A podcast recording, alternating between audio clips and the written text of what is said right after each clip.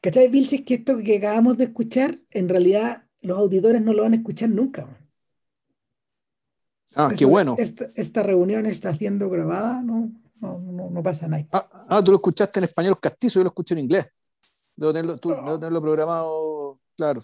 No, sí, el cambio de. Lo configuré para español. Oh. No, yo lo configuré al español y ahora lo escucho así. Eh, Civil Cinema número 457, las películas que no nos avergüenzan. Hoy día es 8 de junio. Eh, no, creo que 7. 7. Lunes 7 de junio de 2021, de 2020 en realidad. Y, aquí seguimos. Eh, después, de, después, de nuestro, después de nuestro intenso mes iraní, volvimos a donde estamos y lo habíamos anunciado. Este es el podcast sin aliento. Sí. De Godard. Bud sufre de Godard, 1959. Esta es la última de la, y, a veces técnicamente 1960. No sé cómo lo miden estos gallos, pero lo he visto de las dos maneras. Técnicamente, eh, esta es la última de, de, de las películas importantes de la Nouvelle Vague en rodarse no en estrenarse, digamos, me refiero a las películas inaugurales. ¿Cuáles son las inaugurales? Eh, el Bello Sergio, Le Beau Serge, de Claude Chabrol, que fue la primera. Después, eh, entiendo, entiendo que fue París nous appartient, la, la siguiente, París nos pertenece a River. Appartient, eso. Appartient, sí.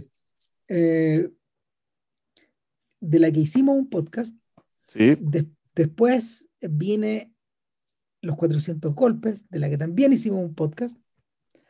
Y la, siguiente película fue El signo de Leo. Le Signe du Lion. De Eric de Romer. Claro. Entre medio, entre medio se estrenaba, o sea, ya, se había estrenado Le Point Court de Añé Verdad, muchos años antes, como por lo menos dos o tres, y se había rodado casi cuatro o cinco. Eh, se había estrenado Hiroshima Mon Amour y algunas películas menores, algunas, algunas películas menores que, que están ligadas, no sé, a gente como, gente como colegas de ellos, como Alexandre Astruk, por ejemplo, él había hecho como dos o tres películas ya, pero como Astruk era mayor, eh, él Struck debe haber sido como de la edad de Romer, más o menos. Entonces él ya tenía como tres o cuatro películas en su nombre, pero, pero eran, no eran filmes que estuvieran tan integrados a esto. Entonces Godard se esperó hasta el final. Y, y esperó, a, esperó a ver cómo resultaba toda esta weá en el fondo. Y em, mientras tanto siguió, siguió usando la banda desde, desde todos los rincones posibles donde publicaba incluyendo este artículo polémico que, escribió en mayo de 1959 cuando, cuando eh, los 400 golpes se presentó en el Festival de Cannes. Y que despertó la rabia de Claude Tan Laga y de algunos de estos otros viejos que estaban que se sintieron aludidos por el ataque. A todo esto, Otan Laga es de podcast, si tiene un par de cosas choras, así que Mm. Tal vez más adelante. Ya, ¿por dónde partimos? ¿Cuántas veces has visto la película? Dos. ¿Dos nomás? Solo dos, sí. Una cuando la dieron en una retrospectiva que dieron en el Cine Arte Tobalaba, que está en el año 92. Oh, esa. Que esa fue, claro, claro, cuando nosotros estábamos ahí, estábamos, estábamos entrando la carrera, güey, y puta, pues, y por esos días, creo que hay un par de películas, y no las vi todas, vi, unas dos o tres, lo que yo recuerdo. y una de ellas fue. y una de ellas fue sin aliento, porque el, el, toda igual no era chico, güey. No. Estaba, estaba repleto, güey. Yo esta película también la vi en el cine, pero era una copia en 16 milímetros. Varios años antes fuimos con mi papá una tarde de sábado a la sala Isidora Segers, donde alguna vez también se pasaron películas. Ahí en el centro. Sí, sí, porque es la sala de música de la Chile. Claro. Y y estaban haciendo este ciclo, y yo, te, igual era una novedad verla, man, y lo curioso es que esta debe haber sido la primera película de la nueva ola que vi. Y no entendí mucho. Estoy hablando que yo de haber tenido 15 años, por ahí, puede ser. Más o menos. Había leído sobre la weá, digamos, y dije, ya está weá, puta. Y ahí nomás. Huevón. O sea, de hecho, la película volví a verla, volví a verla años después, creo que en VHS primero, me gustó un poco más, harto más, pero en realidad no le, vine a encontrar sentido cuando la vi en, cuando la vi en DVD, cuando la editó Criterion. Y, y, la, y la vimos en una copia purita, purita. O sea, de hecho, que es la base de la misma copia que vimos ahora, que es del Criterion Channel. Aprovechando de pasarle un comercial a nuestro estupendo servicio de, streaming, ¿no? Oh. Grandioso, creo. Claro. Es, eh, eh, eh, nuestro lado más burgués, ¿cierto, Vilche? Habla por ti. ¿Y tú sabes por qué? bueno, el punto, el punto es que no sé si tuviste tiempo para ver los extras, que son como una borrada, pero de eso importa uno, que es el documental de la pieza. no, no, yo cuál vi. no, fue el ensayo de Rosenbaum que, hacer, que se me echó a perder el computador, pues entonces ya no. Caí, pues. Entonces alcancé el de Rosenbaum sobre la película como crítica y estaba viendo algo. Y estaba viendo también otro de Penny Baker, que está ahí hablando sobre la cuestión. Y ahí cagó mi computador. Entonces, ahí qué, pues. Bueno, puta nada, pero, va, pero van vías de soluciones, entiendo. Eh, yo creo que yo creo que ese no es, mal, no es un mal punto de partida. Así como se habla mucho de los 400 golpes como una película que inspiró a mucha gente, no a imitar la película, sino a convertirse en cineasta, yo creo que aquí pasó lo mismo. El, la, el efecto multiplicador que Sin Aliento ha tenido a través del tiempo es gigantesco.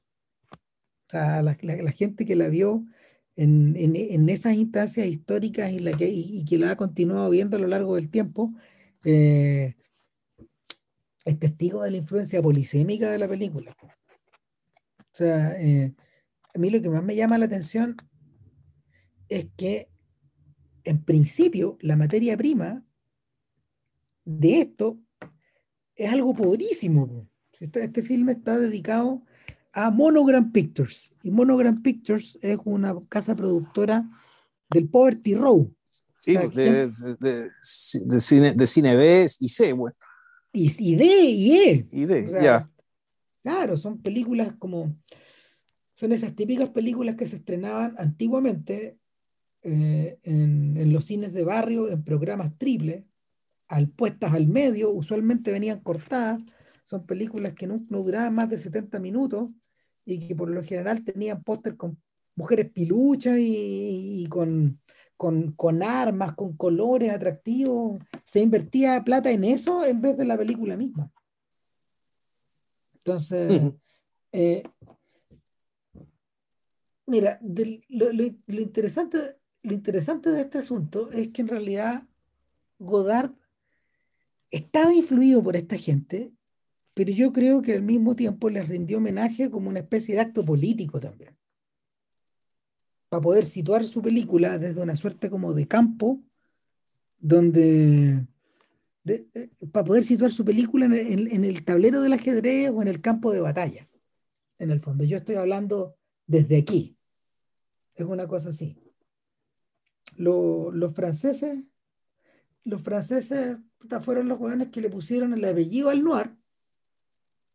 Y, efectivamente, eh, creo que lo comentamos cuando hablamos de, de, de Editor, de Edgar Ulmer, que, el, noir, el noir como tal, eh, para los gringos nunca existió hasta los años, hasta finales de los años 60. Ellos no le llamaron film noir a eso, sino que lo que tenían ellos, esas películas eran melodramáticas, eran parte del melodrama. Melodrama policial, melodrama detectivesco, melodrama gótico, el apellido que tú le quisieras poner. Entonces, eh, Godard habla desde ahí, pero al mismo tiempo el suyo es un ejercicio de deconstrucción y de, y de, de producción y de postproducción también. Porque hasta donde entiendo yo, la película cambió mucho en la mesa de montaje. Hay varios autores detrás de esta obra. Hmm. El, primero de todo es François Truffaut, que es el que leyó en el diario la noticia. O sea, a él se le ocurrió esta idea de, oye, ¿sabéis que de repente podríamos ocupar, podríamos ocupar esta, este, este, este, este policial? Dale, dale.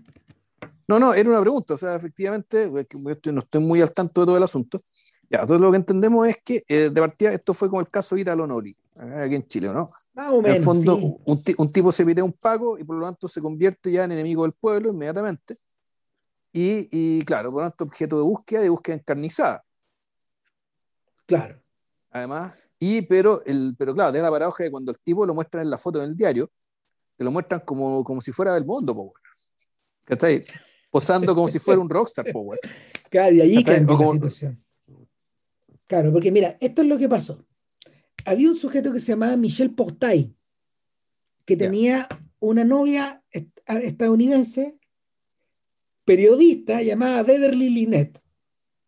Y esto, esto pasó en noviembre del 52. Portay, eh, en vez de estar en Marsella, como pasa en la película originalmente. Como empieza la película, claro. Claro, eh, se, se, roba un auto para visitar a su madre que está en el, en el, en el puerto de Le Havre. Ya, al otro lado. Claro, y en el viaje mató a Greenberg, un Paco. Ya. Un Paco, un Paco en moto. Claro, entonces ¿Qué es lo que pasó? Truffaut trabajó, eh, Truffaut después de haber leído esto, que se le quedó pegado, comenzó a trabajar con, con Chabrol en la idea. Pero, pero eh, nunca pudieron ponerse de acuerdo sobre cómo tratarlo. Entonces Godard agarró en las garrapatas que habían escrito y dijo, esta es mi película. Eh, en esa época, Godard tenía una pega que eh, o sea, que varios, varios, varios de estos tipos se habían estado rotando en el fondo y, y era una era una pega instrumental. Ellos eran agentes de prensa de los estudios de Hollywood, de las filiales. Él era agente de prensa de la 20th Century Fox. Eso les permitía ver las películas con Vean todas las webs, sí. Claro, verlas gratis y criticarlas después, weón, y puta. Bueno, gente como René Naranjo alguna vez no trabajó directamente con eso, pero en el fondo fueron cercanos a personas, Fuguet también, fueron cercanos a personas que distribuían cosas y por ejemplo a ellos se les debe, a ellos se les debe el estreno de eh, Haz lo correcto, que estaba ahí languideciendo en la oficina de la UIP y estos tipos dijeron, ¿por qué no la pasamos en el, por qué no, la, por qué no se traen a pasar en el Normandí o algo así? Que es donde yo la vi. Exactamente, de ahí la vimos. Entonces, Santo Remedio, eh, y así funcionó. Ellos también, por ejemplo, rescataron eh, y, ellos además las criticaban, y ellos, ellos las criticaban en el enfoque. Y, y, en el Mercurio o, o, en, o, en la, o en el medio donde estuvieran. Entonces, es un poco esto. Y en ese lugar, en ese lugar, eh, Godard había conocido a un sujeto que es el otro autor de esta película, por llamarlo de alguna forma, que es un señor llamado Georges de Beauregard y Georges de Beauregard no era un tipo demasiado mayor que ellos, era como 10 años mayor. Eh, y eran gallos con plata, eran gallos con lucas en el fondo. Entonces estos tipos, estos tipos eh, contrataban, estos, contrataban a estos cabros con, con, sueldos más chicos, los hacían trabajar en guiones o, en distintas cosas y, y Godard, Godard se acercó a, a de Beauregard para, para ver si le pasaba plata, en el fondo. El, el, deal, el trato se firmó efectivamente en el Festival de Cannes mismo, donde Truffaut estaba presentando los 400 golpes. Y, y cómo se llama, y de, y, de, y de ahí para adelante, de ahí para adelante, de ahí para adelante procedió el rodaje, que esto se tiene que haber hecho, yo creo que eh, al final tiene toda la pinta de haberse hecho eh, en medio del verano, por ahí por, por ahí por agosto más o menos. Se, se, porque, porque hay referencias a que la gente está saliendo de París, que, está, que están yendo como, se están yendo como de vacaciones y ese tipo de cosas. Sí, no, también por la ropa que usan y todo, y los días soleados, y además esto transcurre en muy poco tiempo, además. ¿Cuánto será? ¿Como dos, tres días? Eh, sí, no mucho más. No mucho más.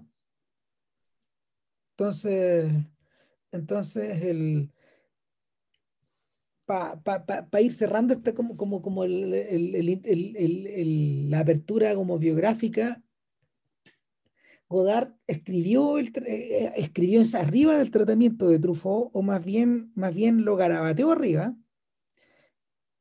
para vendérselo a de Beauregard, pero cuando llegó el momento de rodar, estaba cagado de susto. Y entiendo yo que se levantaba muy temprano, pero no para ir al set, sino que para esperar la apertura de los cafés y ahí se quedaba escribiendo el guion antes de presentarse al, a la filmación. Y por lo mismo eso implicaba que llegaba tarde, llegaba tarde y volvía de volgar loco. Entonces empezaron a urgir. Eh, pero en realidad, no, en realidad eh, la, la, cosa, la cosa comenzó a aclararse poco, poco a poco en la medida de que Raúl Cutar, el otro autor de la película, hasta que autores, eh, demostró que le, demostró que en el fondo podía seguir las instrucciones de este sujeto que iba cambiando de ideas sin parar. Eh, de gran ayuda debe haber sido también Jean-Paul Belmondo, que estaba iniciando su carrera y que unos poquitos meses antes había protagonizado un corto de Godard. Que, son estos cortos de Charlotte y Veronique que se, que se tiran, ¿cómo se llama? Que, que, eran como pelotas de tenis entre él y Romer. Entonces, el, en ese corto, en ese corto, eh, el, el personaje central está de, entra, entra a un, a un departamento minúsculo en el verano, porque había sido rodado el año antes, y no para de hablar, o sea, no para de hablar, no para de hablar, eh, ante esta novia que, que, llegó de repente y abajo está Jean-Claude Brialy tocando la bocina para que la mina baje, en fin él habla, habla, habla como por nueve minutos y hasta que la mina le dice, bueno, pero vienes a quedarte conmigo, no, vengo a buscar mi sombrero. Y se va. Y fin, pum. Entonces, el, el asunto es que eh, del mundo que en ese tiempo no lo conocía nadie, tiene una, carrera meteórica a partir de acá. De hecho, esta película lo transforma en una estrella de nivel, nivel europeo y casi mundial.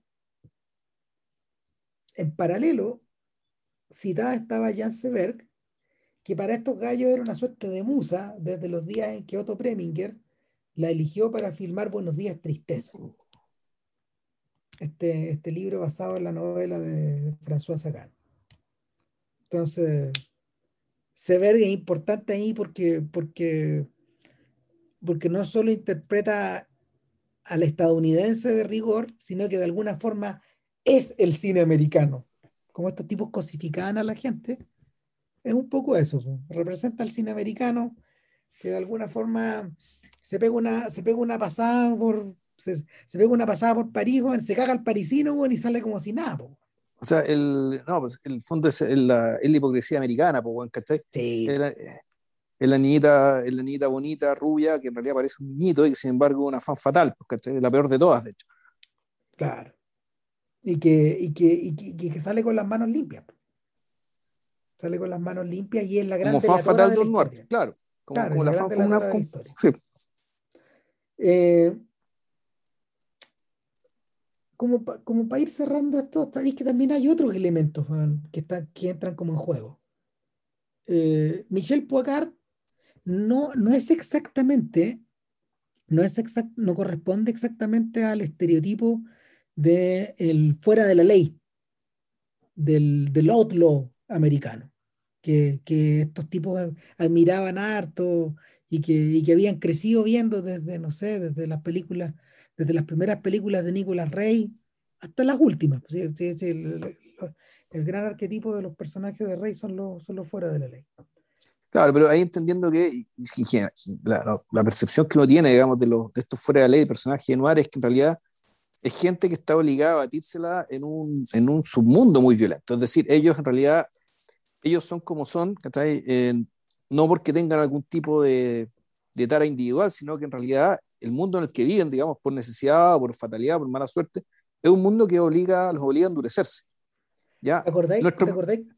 Dale, dale, dale, perdón. Claro, no, en cambio nuestro personaje, que está ahí, eh, Michel interpretado por Belmondo, en realidad es puta una especie de pillastre, un, un pillastre sociópata, O sea, es un tipo que no necesariamente, que anda haciendo, que, que pareciera ser siempre muy predispuesto a la violencia y sin embargo no la ejerce nunca. Lo que ejerce siempre, Es el, el fondo de saltarse las reglas, ¿cachai? El fondo, puta, robarle la plata a alguien, meterse la mala en un departamento, ¿cachai? En el fondo lo, que se entiende como ciertas, ciertas conductas estén reglamentadas, el se la salta todas. Colarse en la fila, agarrar el diario sin pagar, puta.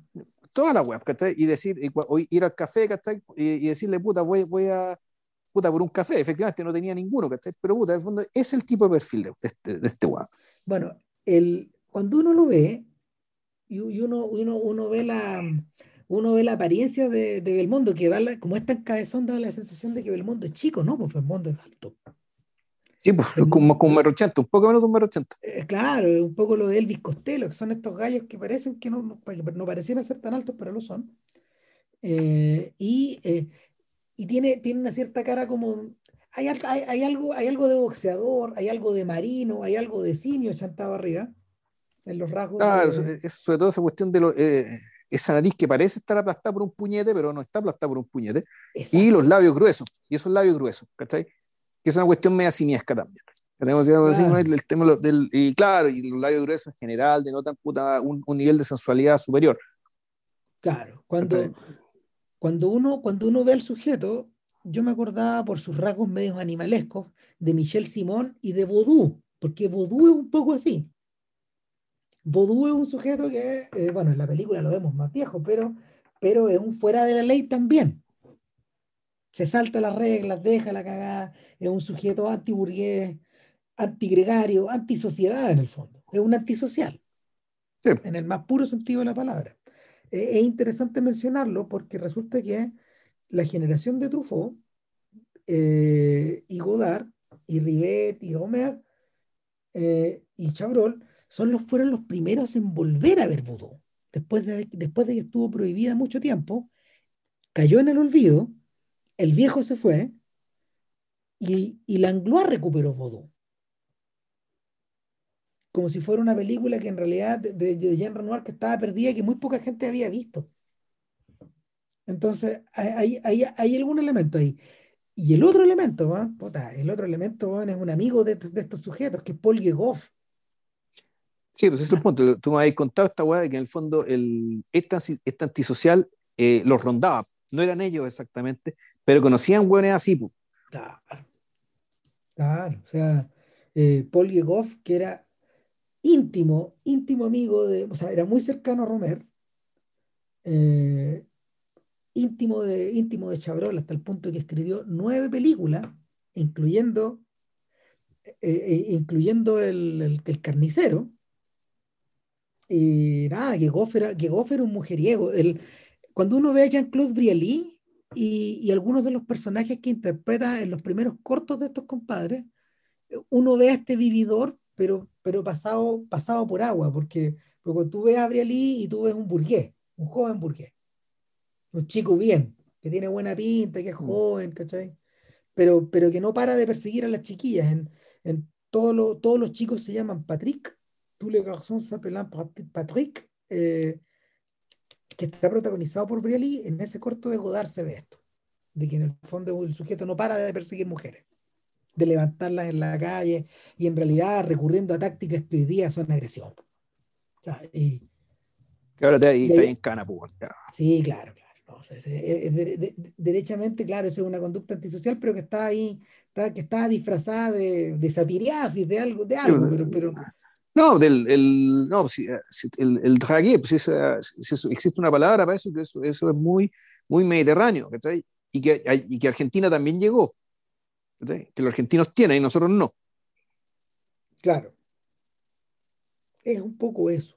Entonces, el Yegov Gegoff es el modelo humano que tienen cerca para que tenía cerca Godard como para poder como para poder extrapolarlo. ¿Gegoff no era también fascista? Sí, po. o sea, en algún momento tuvo vínculos con el terrorismo, tenía claro, su departamento, puras cagadas. Claro, este Wong Gegoff nosotros lo, lo, mencionamos cuando hablamos de Weekend, si mal no recuerdo, porque era el buen que tocaba el piano en la granja, ¿no?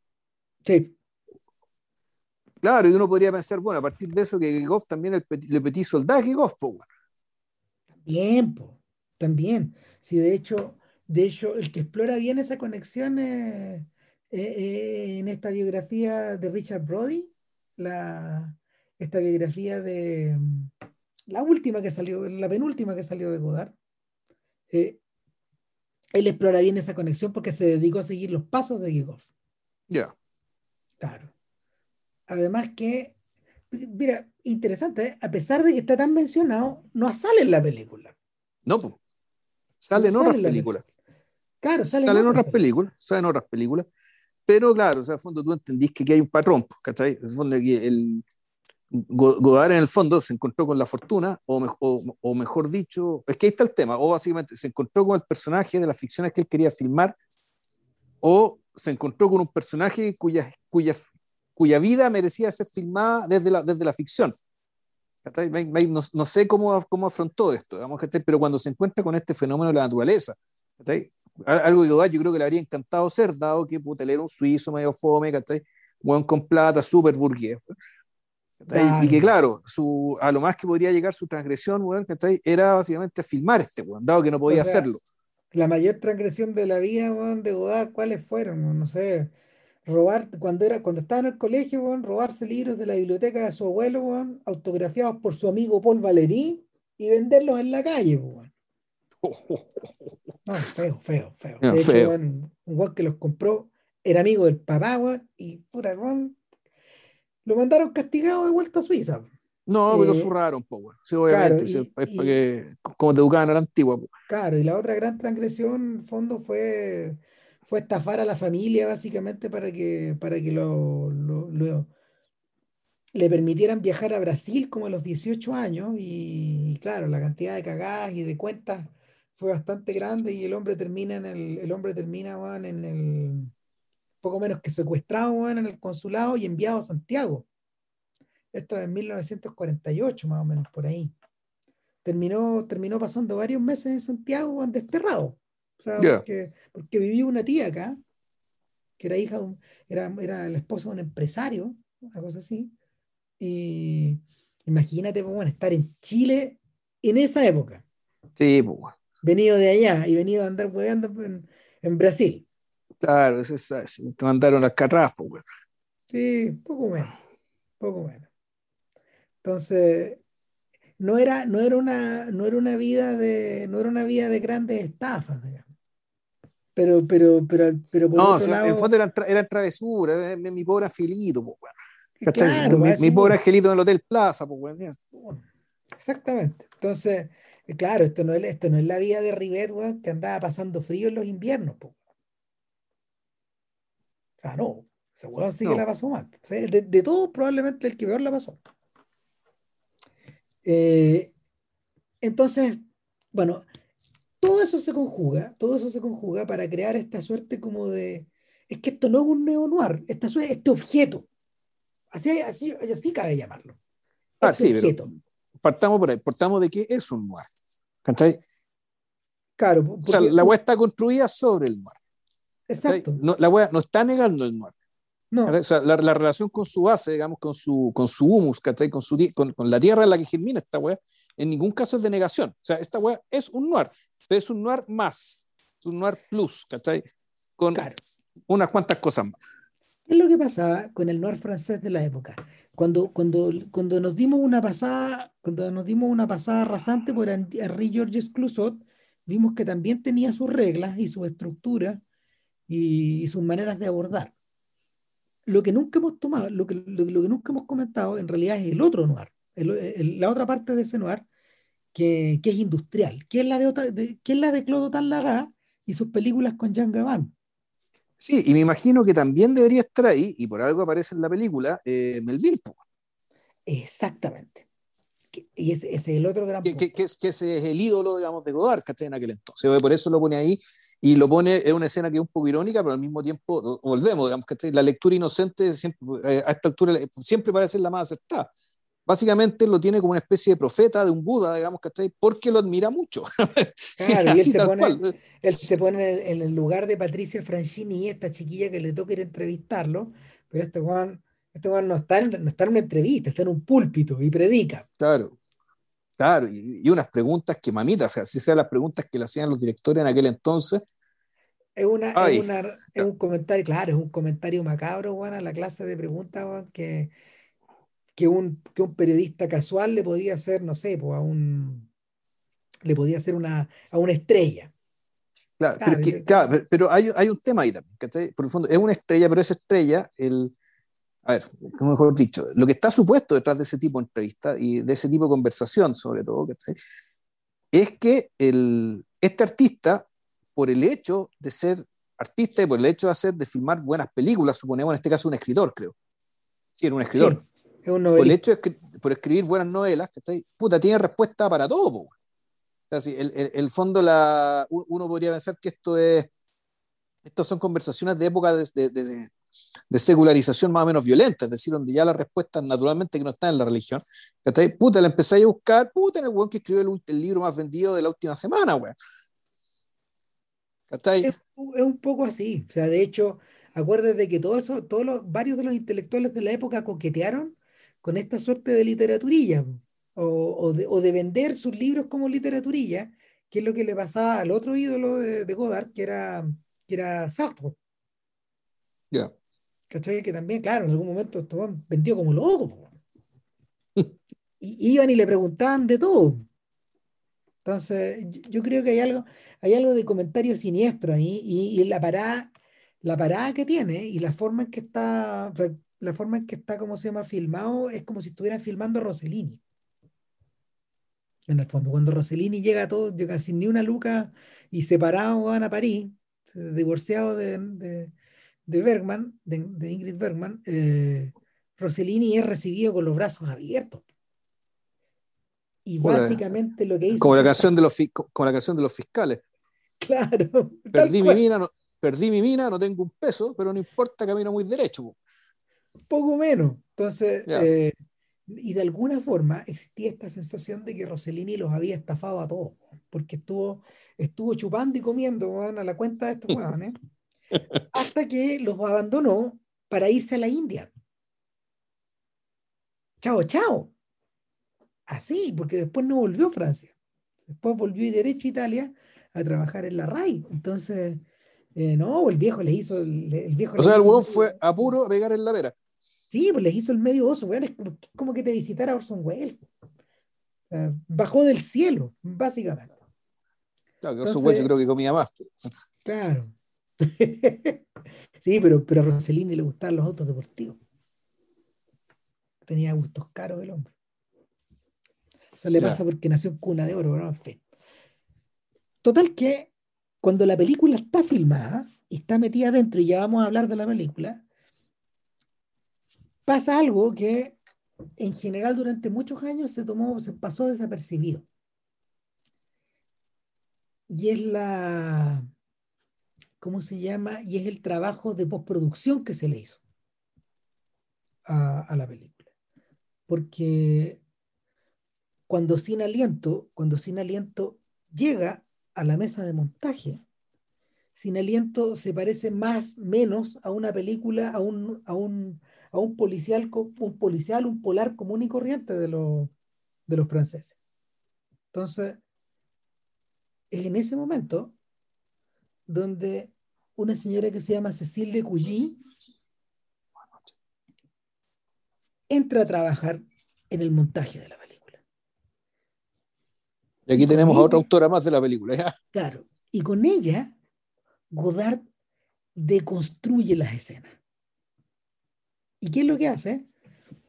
Esta señora, esta señora en el fondo, eh, esta señora en el fondo se sienta con Godard y van revisando escena por escena y llegan a la conclusión de que, eh, el, ritmo, el, ritmo que, el ritmo que Godard está buscando es un ritmo que no tiene, eh, que no tiene record. Entonces van saltándose escenas y Godard, como había rodado diálogos pensando aparentemente en esta idea, va, va pegando imágenes que no tienen relación entre sí, donde cambia el fondo, por ejemplo, o cambia la posición de las personas en el plano. Es como que la película fuera dando saltitos, como los niñitos saltan cuando están jugando a la rayuela. Eh, eh, es más o menos eso. Porque no, no pasas de la casilla 1 a la 2 y de la 2 a la 3, sino que te pegáis el salto de la 1 a la 5. Entonces vas creando, vas creando estos, esta, estos, estos vacíos de record, van creando elipsis, pero microelipsis que en el fondo no son tales porque el, el diálogo sigue igual. Sí. O sea, claro, el, el, lo que se, bueno, el montaje visible, el resultado, es, es, es, una pregunta, en el fondo, ¿es, es, es un resultado ¿Es un mero resultado o es un verdadero objetivo? El, porque en el, el documental de Rosenbaum, digamos, eh, te, te, ponía como ejemplo la, la escena en el, eh, cuando iban conversando en el auto. Es que es el ejemplo más clásico. Claro, donde la conversación, se, la, la, conversación se mantiene continua, pero las imágenes no. Entonces, puta, haciendo la, la comparación con Santiago de Chile, por ejemplo, puta, está andando en auto, en las rejas, eh, así corte, resulta que ahora está en la Plaza Italia, y sin embargo el diálogo sigue como si, no, como si todo ese tramo digamos, no hubiera existido. ¿Ya? Entonces, la especulación que da, que da Rosemont, que era interesante, más que especulación, era, esto lo atribuía a, no me acuerdo qué director, ¿cachai? o qué teórico del cine, que puede haber sido Bassano, puede ser alguien más, eh, tenía la posición moral acerca de que lo, lo, que no era importante no se mostraba. Ya. Un poco ese es el tema. en el fondo, estos saltos son para eh, en el fondo para resaltar de que, de, que, de, que, lo que transcurre en la película, digamos, que tú podías básicamente hacer este tipo de trucos para poder acelerar el ritmo, pero ir mostrando lo importante, digamos, que ahí, y saltándote aquello que supuestamente reflejaría la naturalidad de la vida, digamos, que, que, eh, que, que el cine eh, captura en parte para aprovecharla para contar cosas, pero tú con este truco, digamos, de la, del, montaje, del, montaje visible, digamos, con este, con este salto, con, este, con esta falta de récord, lo que estáis haciendo después del fondo es una, una, lo decían ellos tan pomposamente como eran estos hueones, ¿eh? En el fondo te lo, moraliz, te lo moralizaban todo, pues, ¿cachai? Oh. Una decisión moral, pues, weón, puta, puta, sí, weón, la decisión moral, ¿cachai? Pero la bola era eso. ¿cachai? Entonces, puta, ante eso uno podría también pensar, esto en el fondo e, era así, ¿cachai? O era, o era más bien un experimento, ¿cachai? Que donde básicamente donde uno podría decir, bueno, aquí está con lo que estamos jugando también, y con lo que las películas de la generación anterior no hacían, era otra forma de romper la cuarta pared. Cosa que por lo demás la película ya había hecho al principio, ¿cachai? Cuando el mundo le habla a la cámara. Y le dice al espectador, mire, si a usted no le gusta el campo, no le gusta la playa y no le gusta la ciudad, se puede ir a la reconcha su cada madre. No lo dice así, pero en el fondo es lo que está diciendo. Pero la cámara. Entonces, la eh, Godard, bueno, uno, después uno lo ve en Pierrot Le digamos, Y en otras películas, Pero claro, que ya en esta primera película, puta, este buen rompe la cuarta, la cuarta pared eh, tempranito. De taquito. de, de, de, no, tempranito, al minuto dos de la película, Tú, tú ya entendís que este buen quiere que sepas que no tiene ningún interés en disfrazarte lo que te está mostrando como una ficción. Perdón, no, no quiere disfrazarte la ficción que es. Que, la, que el fondo aquí, si la cuestión funciona, no tiene que funcionar Puta, por la o por la verosimilitud o por, o por creer en la veracidad de lo que estáis viendo. Entonces, una forma de hacerlo era naturalmente rompiendo la cuarta pared, ¿cachai? Con el muñeco hablando, con el mundo hablando a la cámara y mandando al carajo, digamos, ¿cachai? Si es que no te gusta nada. Y otra forma, puta, efectivamente, eh, es hacer montaje visible. ¿cachai? Porque supuestamente el montaje invisible lo que quiere hacer es que eh, las cosas fluyan y fluyan de tal manera que tú no ni siquiera no, no te detengas a pensar de la, en la artificialidad del artificio hay gente, hay gente que trabajó en ese sentido y que, que tiene atisbos de eso en distintos momentos. Jean Vigo, por ejemplo, es un compadre así. Claro, cuando, cuando uno está viendo el Atalante, ya hay un momento en que Michel Simón no mira la cámara, pero como está manipulando las cosas y no está como en un escenario teatral. Eh, algo parecido también ocurre en esta toma famosa en la que eh, Mónica, la Mónica de Ingvar Merman, mira a la cámara. Que de hecho, de hecho para Godard es una de las tomas importantes de la historia del cine. Entonces, ¿qué me está queriendo decir esta mirada? Esta mujer que me desafía desde la pantalla. Que desafía al mundo, que nos desafía a todos. Que, se pasa por la raja todo. hasta tu deseo de ver la película y todo. Eh, sin embargo, el, el otro personaje clave aparentemente, entre la gente que ha intentado hacer el rastreo de esto, que claro, hay arqueólogos para todo, sería Jean Rouge y Moau Noir. ¿Te acordáis de Moau Noir? Eh, esta, sí. esta película que se filmaba en Costa de Marfil. Entonces, lo que, lo que tenía entre manos, lo que tenía entre manos eh, Jean Rouge en Côte d'Ivoire era que él se había dado cuenta que entre la gente que estaba estivando en el, en el puerto había mucho nigeriano. Y ahí se le paró la oreja a, a, Rouge. ¿Qué están haciendo estos nigerianos acá? ¿Cómo viven? ¿Quiénes son? Y empezó a, empezó a dar vuelta como mosca en torno a esta gente y localizó a, a, a un grupo de como tres o cuatro personas que como, que como tienen nombres complicados para la pronunciación, él le puso, él le puso, de hecho los voy a buscar, voy a buscar los nombres acá. Eh, esto es el año 57, esto es un par de años antes de, un par de años antes, ¿cómo se llama? De, de, de Sin Aliento. A uno le puso Petit Jules, el pequeño Jules. A otro le puso Tarzán, cara raja. A otro le puso, a, la chiquilla le pone Dorothy Lamour y a nuestro protagonista, un, sujeto que, que, le decían Petit Touré en el, en, el, en, el, en el puerto, a él le pone Eddie Constantin. ¿Quién es Eddie Constantin? Eddie Constantin era eh, actor. Alfabil, sí, pues. Claro, pero era actor de puros muertos. ¿Cachai? Porque Eddie Constantin Eddie Constantin, en el fondo, es un. Eh, no, es como Jean Gabin, pero picado de viruelas, Claro, él eh, eh, Constantin, que, había, que, tenía todo, que tenía todo un pasado extra cinematográfico, Constantin era el protagonista de una serie de películas de Lemmy Caution. Así se llamaba nuestro personaje. Que, que es el. que Alphaville es una de tantas películas de Lemmy Caution. Hay, hay, un montón de, de, películas de Lemmy. O sea, ¿cuántas habrá? De hecho, eh, Tavernier en su documental del cine francés se acuerda de varias. Entonces, el, el rollo es que, ¿qué hizo Rush? Rush utilizó estos personajes y los convierte en arquetipos, pero como no son actores, él va construyendo la historia fuera de raccord.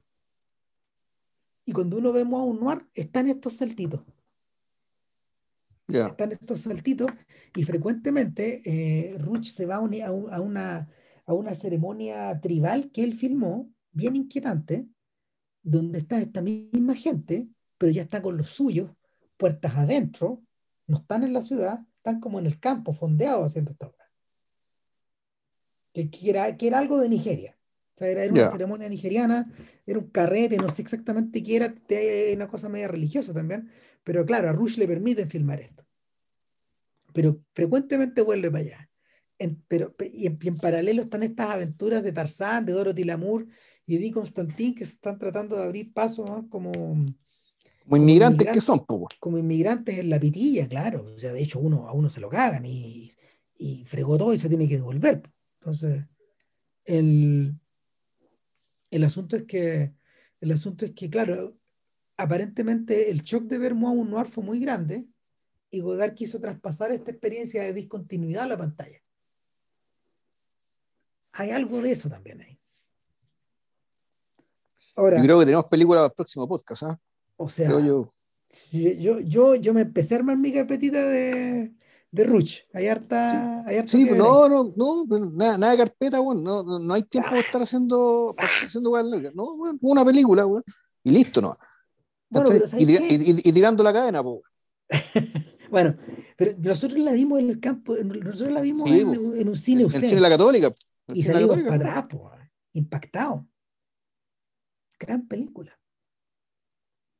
Eh, bueno, total que, total que muchas de estas cosas se le cruzan en la cabeza y Godard eh, en realidad es un gran artista del collage.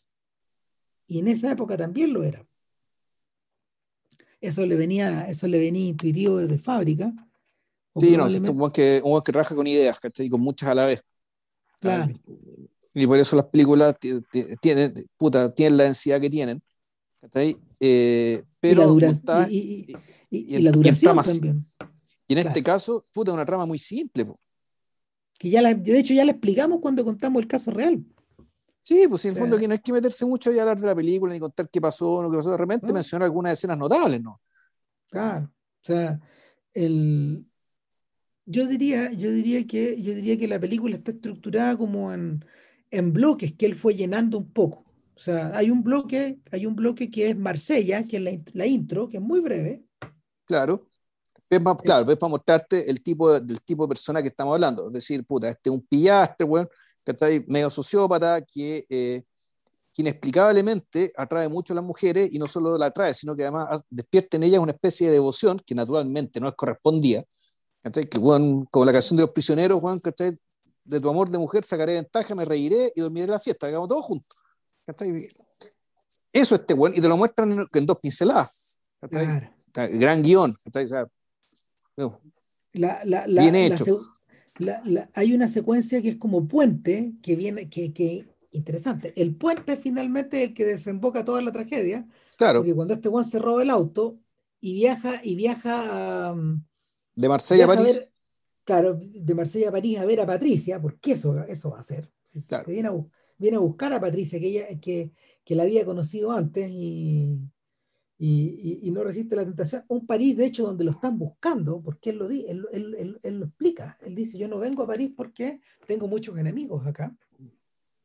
Eh, y viene a cobrar una plata también. O sea, viene a cobrar una plata, pero y al, igual que las películas, y al igual que las películas fundacionales de todo el lote de hueones de Scorsese, de, de y Spielberg, eh, eh, puta, el hueón va a buscar una mujer, ¿cachai?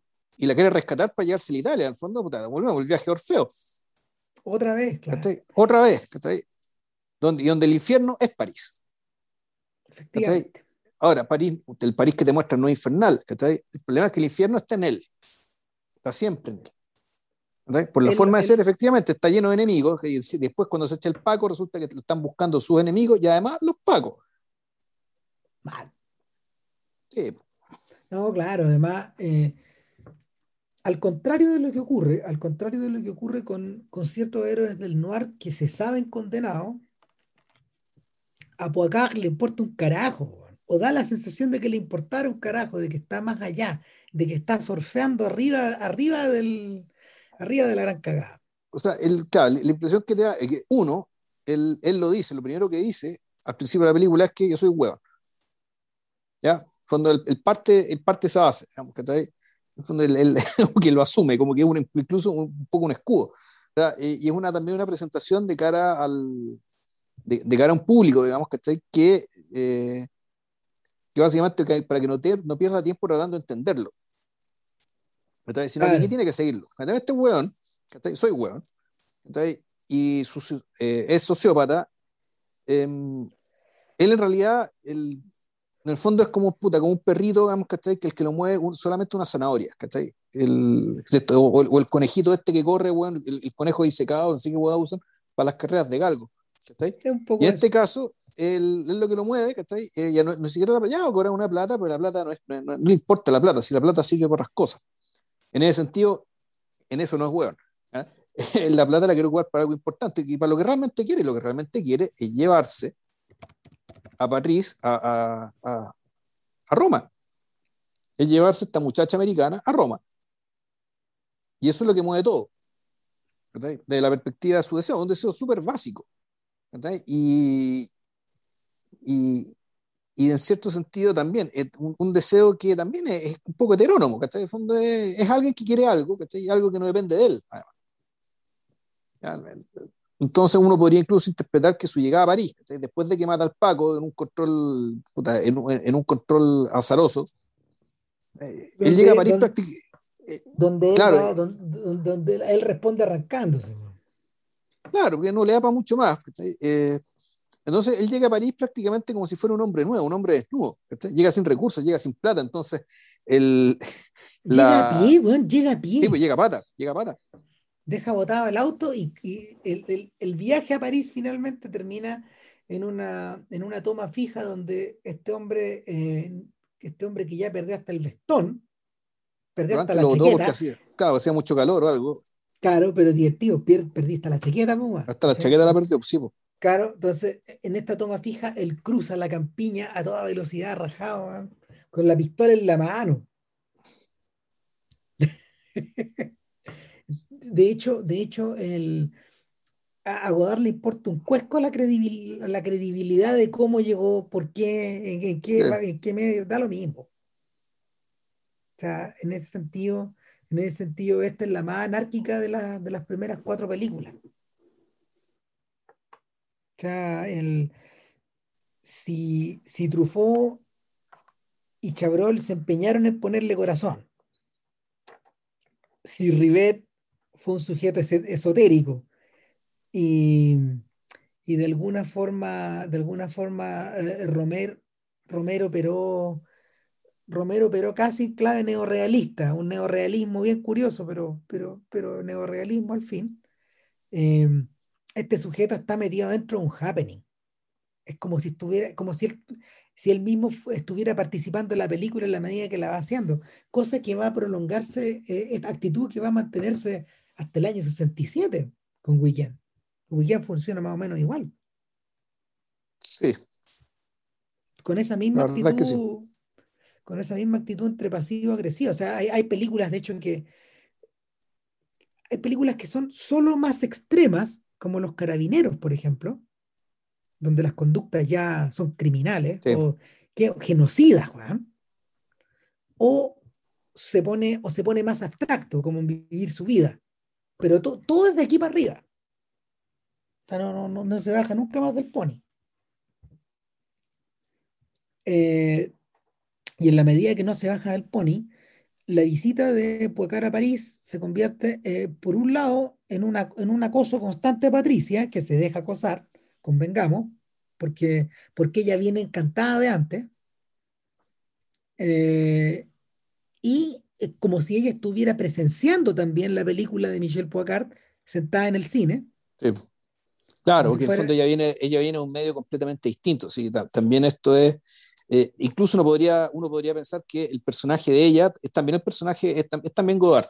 También, El, el, burgués intelectual fascinado por, ¿cachai? En el fondo por un pato malo, pues, En este caso, este, este el, a diferencia de Goff, ¿cachai? El, este tipo el, en realidad está un poquito por arriba del lumpen, un poco bien vestido, digamos, pero claro, sin más hondura que, eh, que, sus meros deseos. Claro, porque en el caso, en el caso de Yegov, su origen, su origen no era, no era exactamente proletario, estaba más cerca de lo burgués y en el fondo la sociopatía de Yegov era precisamente esa que, es esta especie como de trébol, de trébol envenenado que está ahí en medio de los otros. Em, ahora, eh, en el caso de nuestra Patricia, ella observa esta película, está entretenida, la acompaña, de hecho, podríamos decir... Y ella, y ella, la termina, si al fondo que ella cuando hace la delación, ella paga, ella paga la tele, güey.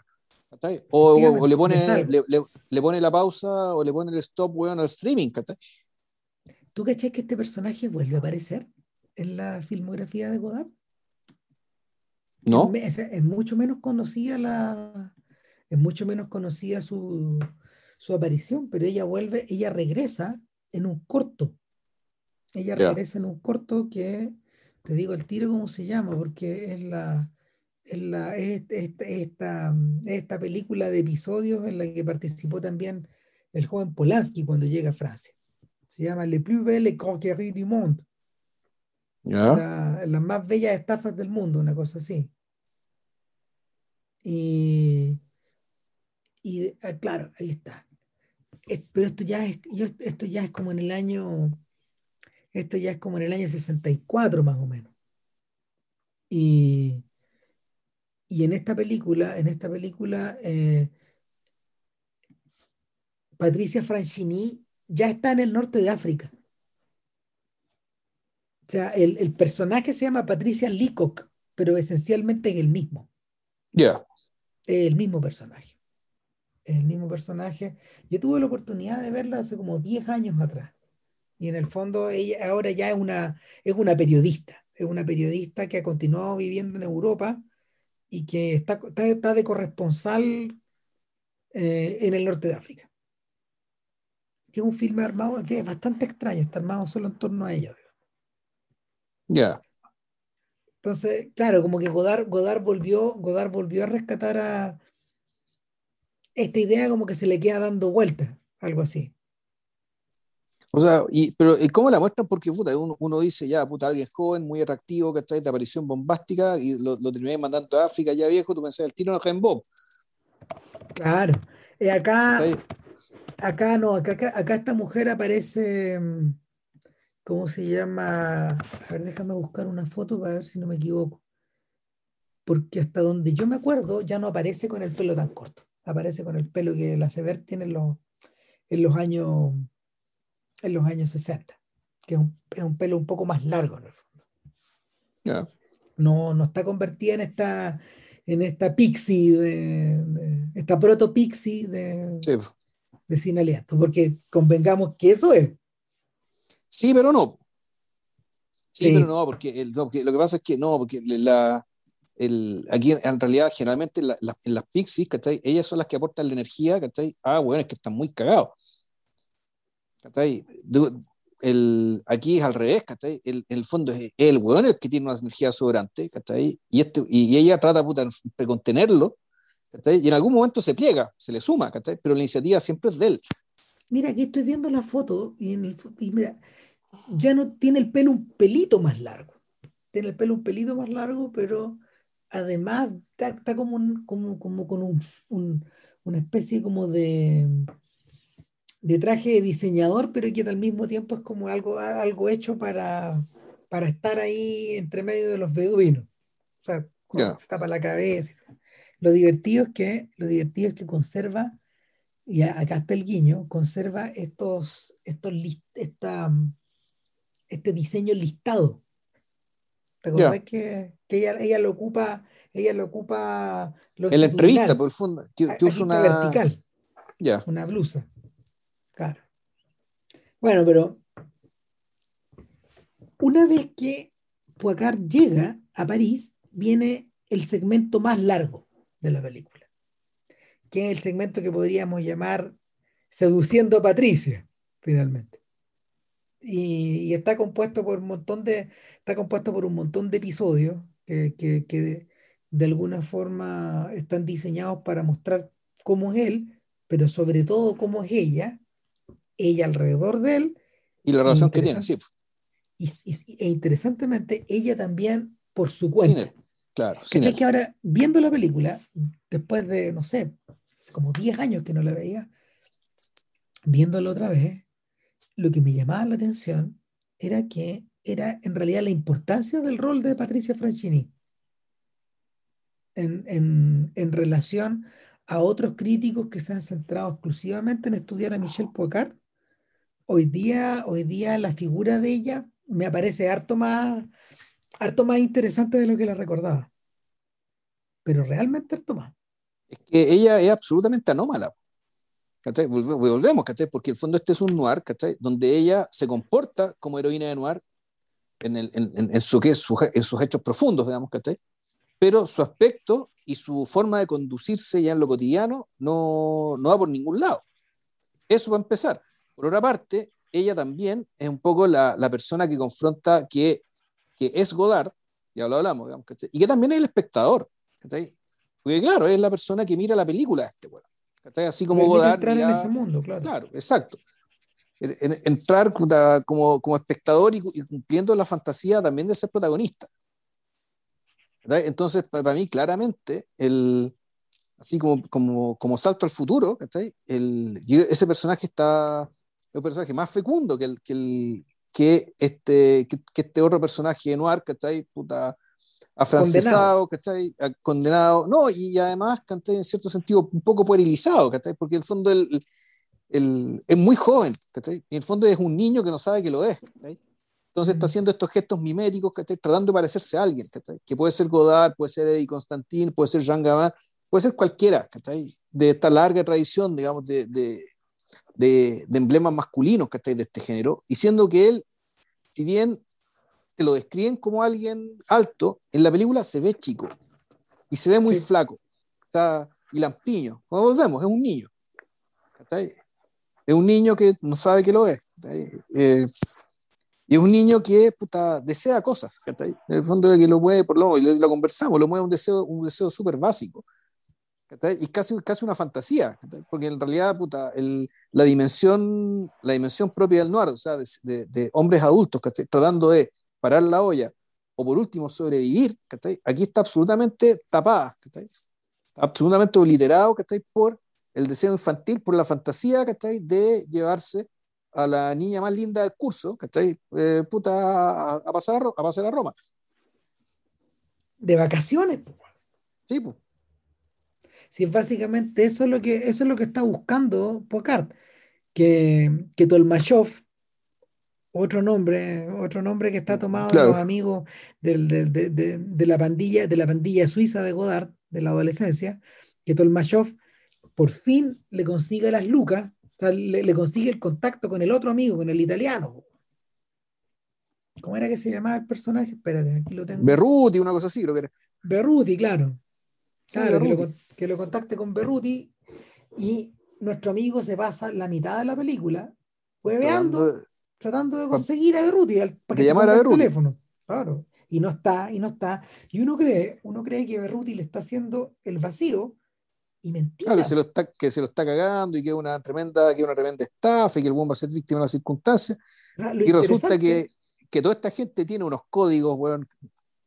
Y, que son quebrantables. Sí, pues, claro, códigos o profesionales o códigos derechamente de amistad. O sea, uno, uno ve a Berruti ¿qué queréis que te diga? Berruti es la única persona, Tolmachov y Berruti son los únicos que no traicionan a Poacar. Es más, son los únicos que parecen tener una relación sentimental o, alguna, o alguna cercanía con el personaje que nosotros de hecho ni siquiera estamos facultados para poder entrar en esa dimensión. Este, esta, esta no es una película emocional, esta no es una película Em, cebollera, esta no es una película donde, donde en el fondo em, donde en el fondo el tarro de las emociones se desborde. Sin embargo, Berruti tiene una respuesta emocional a la hora de ir a zafar a su amigo delatado. Viejo, te paso el tiro las lucas, te paso el auto, loco. Te paso, te paso la pistola, weón. Te paso todo, weón. Exactamente. en el fondo, me voy contigo. Es un poco eso.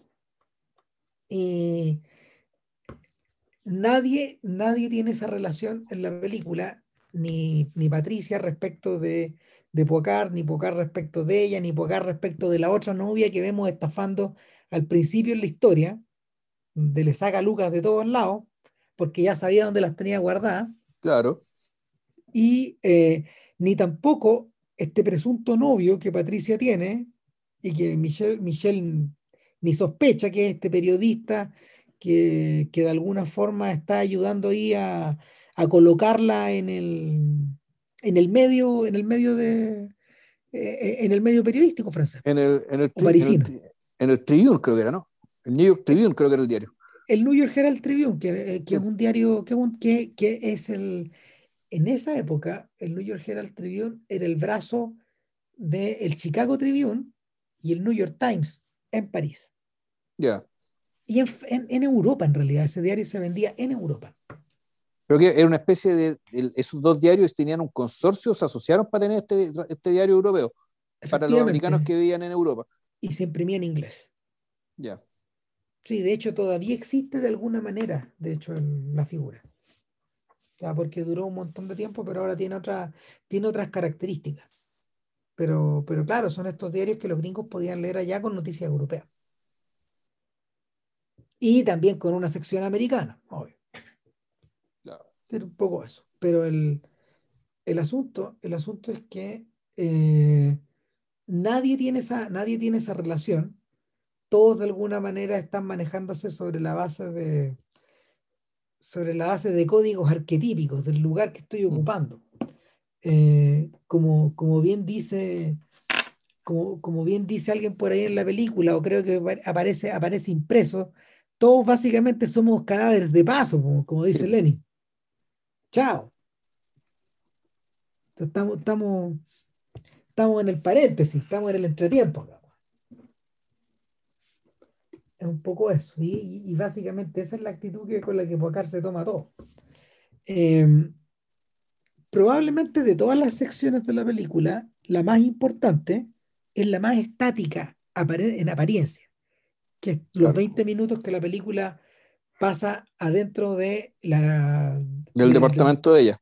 De, claro, de Patricia. Y hay hasta documentales. de hecho, en el Criterion Channel hay uno que viene acompañando la edición en DVD y en Blu-ray de, de, Sin Aliento. Y, y, de verdad, cuando podáis, te recomiendo que lo mirís porque el tipo que lo hizo se tomó en serio el desafío. Buscó el departamento donde Godard filmó. Quería ver cuánto había cambiado, quería ver el tamaño, quería ver la geografía, quería ver la vista, todo. Eh, pero eso significaba al mismo tiempo eh, desenterrar al resto de la película. Entonces este sujeto va a buscar a Tolmachov y lo encuentra.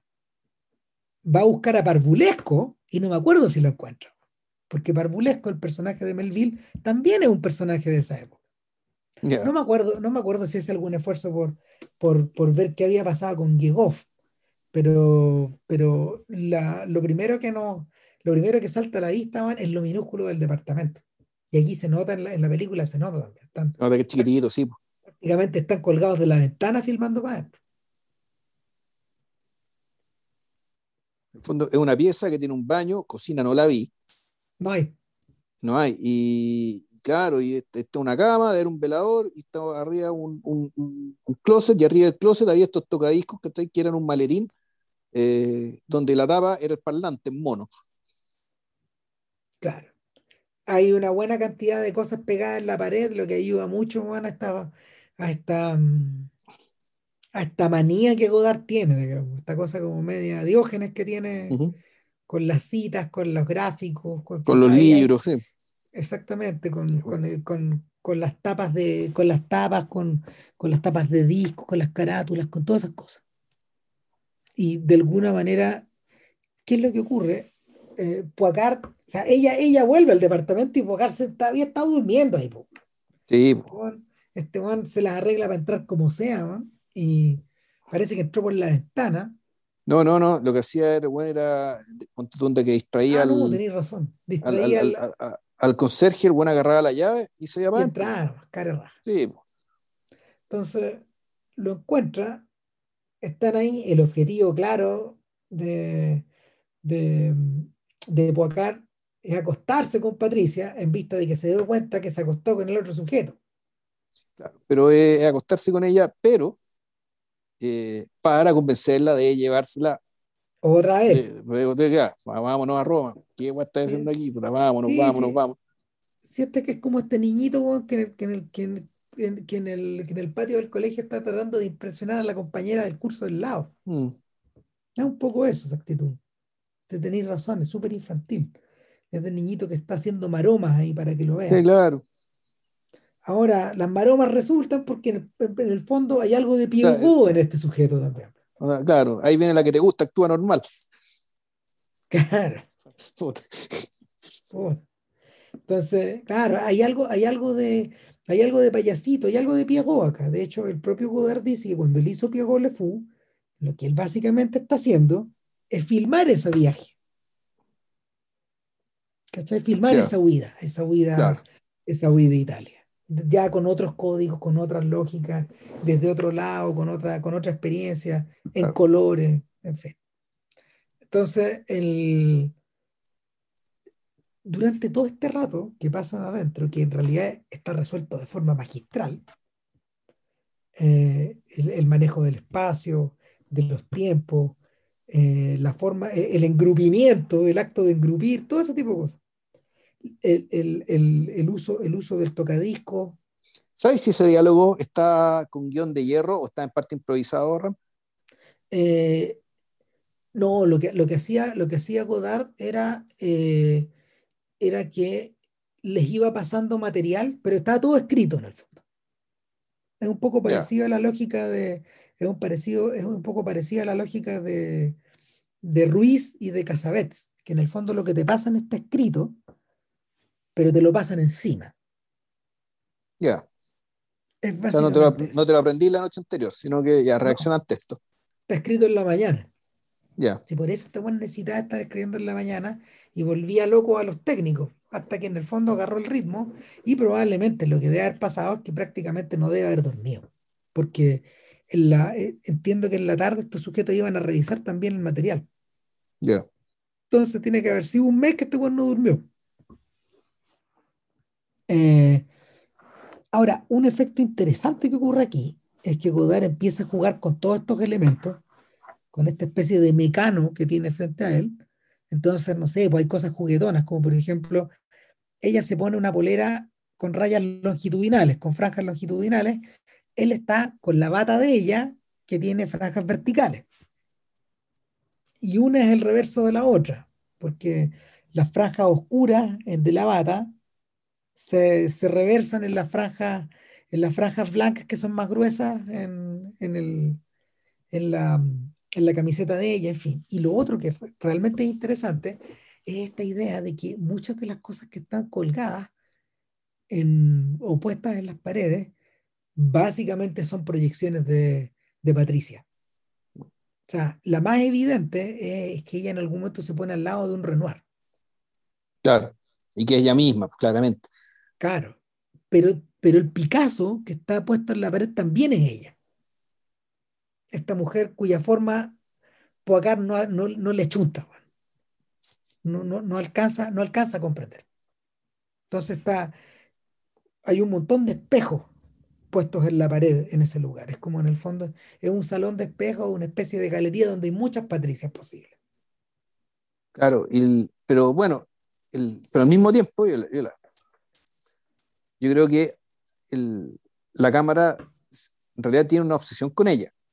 O sea, igual uno, la, cámara está puesta para que uno en realidad se fije en ella y lo de Godard es evidente, pero fíjate que el Picasso ni lo noté, güey. Porque la cámara está puesta para que básicamente uno quede completamente embelesado con ella. Y, en ese, y, en ese, sentido, ahí el, uno del espectador, por una parte, que está ahí, eh, uno, el, uno el espectador con los dos personajes. Perdón, claro, mejor dicho, el, los dos personajes, en cierto sentido, que ocupan el lugar del espectador. Uno para entender a este, a este energúmeno, pero, la, pero al mismo tiempo, la, la forma en que la cámara filma a Patricia, digamos, es básicamente para que nosotros sintamos y entendamos lo mismo que él o al menos sea un poco más comprensible. Em, yo me estaba pensando, yo estaba pensando, digamos, El, en, en, otra influencia que no hemos mencionado, que yo creo que igual es importante, que es Hitchcock. Sí, es verdad. Que, veo es otra pata, eh, que, que, es otra pata que creo que hay que hablar. Bueno, de partida está el tema anecdótico, donde Godard, al igual que Hitchcock, aparece en la película. ¿ya? En un papel bien poco noble, digamos, que el buen que lo sapea. Claro, el sapo de la historia. El sapo, el buen que le dice a los pagos, oiga, ¿sabes que el buen que están buscando por toda Francia está aquí, está estacionado acá y se fue, ¿cachai? En un auto con una niña rubia de pelo corto. O sea, eso permitió que los pacos llegaran a ella. ¿ya? Y eso es muy importante para lo que pasa después. Eh, sí. pero, pero claro, y yo estaba pensando básicamente en el, el tema Hitchcock, que en, en, el fondo el, al menos dos patas. Uno, lo que tiene que ver un poco con la escena cósmica, ¿cachai? Fondo esto con la pareja en un lugar, eh, en un lugar que tiene algún tipo de atribución especial. Y a mí me parece. Que ese gesto es cuando se encuentra con Patricia en la calle. Y cuando eh, Godard filma a Patricia con a Patricia vendiendo el diario, ¿cachai? Porque prácticamente como una mujer sándwich, ¿cachai? Vendiendo el Herald Tribune en, en la calle, con este tipo hablando con ella, si bien están en la, si bien están en la calle, en medio de la calle, en un lugar que no tiene nada, nada particular, sin embargo, la cámara está puesta y la cámara los sigue como si estuviera en una especie de cielo. Puta, una escena preciosa. Que si tú decís, ya hay que hay que hacer, una, hay, que hacer un fotograma para, para graficar la película, el podcast, yo lo sacaría de ahí. Los dos caminando en la calle. Pero esa calle, no es, e, esa calle es más que la calle. Aquí no estamos, estamos de la perspectiva, no sé si de él o de ella, tal vez los dos, que están en el cielo, por haberse encontrado. Y el otro elemento hitchcockiano que, que me gustó que en el fondo estuviera frustrado es el tema del suspenso.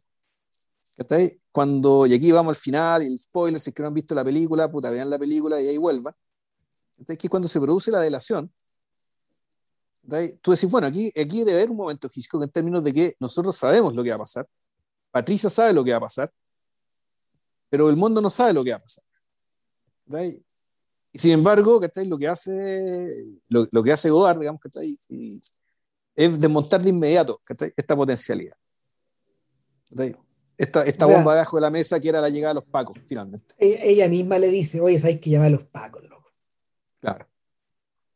Y se acaba todo suspenso posible. Claro, pero y, también es bonito el gesto, porque ese es un gesto de una. También, también uno podría entender que es un, es un gesto de, de, malo de película o de mujer noir, de decir, fondo, yo te cagué, y te lo digo en la cara, yo te cagué, y recuérdalo, fui yo el que te cagué.